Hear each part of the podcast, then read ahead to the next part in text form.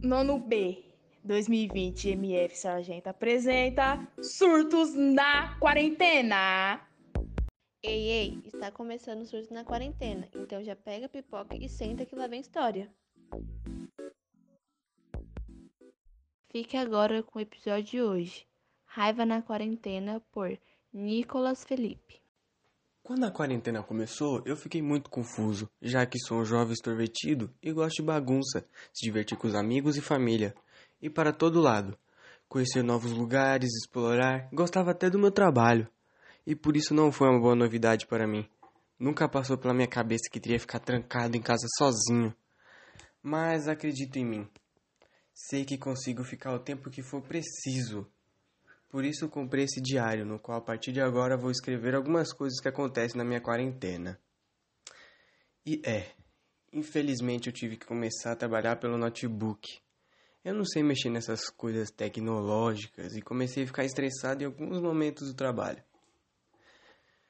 Que é online, além da minha internet ser lenta, eu tinha comprado um notebook de qualidade duvidosa.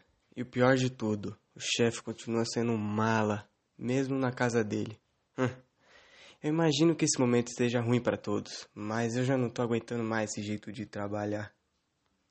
É. E depois que tudo isso acabou, decidi relaxar assistindo a TV, mas fiquei decepcionado ao ver que tinha que pagar por ver filmes online e canais fechados. Hum. Sem chance. O pior de tudo era que as únicas coisas que passavam na TV aberta eram notícias, normalmente de política e sobre o vírus. Estressei um pouquinho mais. Poxa, cadê os desenhos que eu assistia quando era criança? nem assim eu consigo me acalmar. Tive uma grande ideia: tomar um ar fresco. Então eu saí do lado de fora, com um sorriso no rosto, eu vi o sol. Parecia que estava brilhando para mim, só para mim. Assim que passei pelo portão, vi a rua totalmente vazia. Eu fiquei surpreso com isso, pois sempre percebia que muitas pessoas passavam aqui. De manhã, de tarde, até mesmo de noite, não importa. Sempre passava gente. Nesse, nesse momento eu fiquei com medo. Mas eu saí de casa, sem rumo, sem destino, apenas por sair.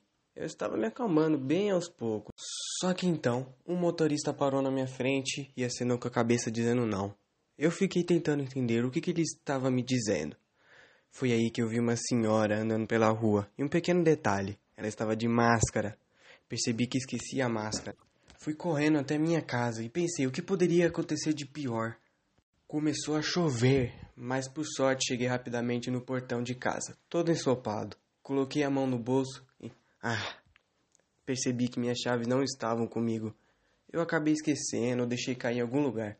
Neste momento eu só encostei no portão e acabei xingando muito alto. De verdade, fiquei muito estressado. E acho que falei tão alto que minha vizinha apareceu e perguntou se estava tudo bem. Obviamente, como ela é bondosa, ela deixou eu entrar na casa dela para que eu pudesse pular o muro que dividia nossas casas. Mas quando eu subi em cima do muro, acabei caindo. Eu estava bem até, mas parecia que eu me joguei numa piscina e fiquei mais estressado. E depois de tudo isso, depois de tudo o que aconteceu, finalmente entrei em casa. E após um banho bem demorado, pesquisei a forma mais rápida de se acalmar. E descobri que são as músicas. Sem dúvida, as músicas são a melhor forma de relaxar e se acalmar. É incrível. Tive vontade de virar cantor de sertanejo agora. Acho que depois de estresse e raiva nessa quarentena, uma coisa valeu a pena aqui. Foi conhecer o melhor que eu ignorava. O universo das músicas. Nem vou escrever diário coisa nenhuma, vou aprender a tocar violão.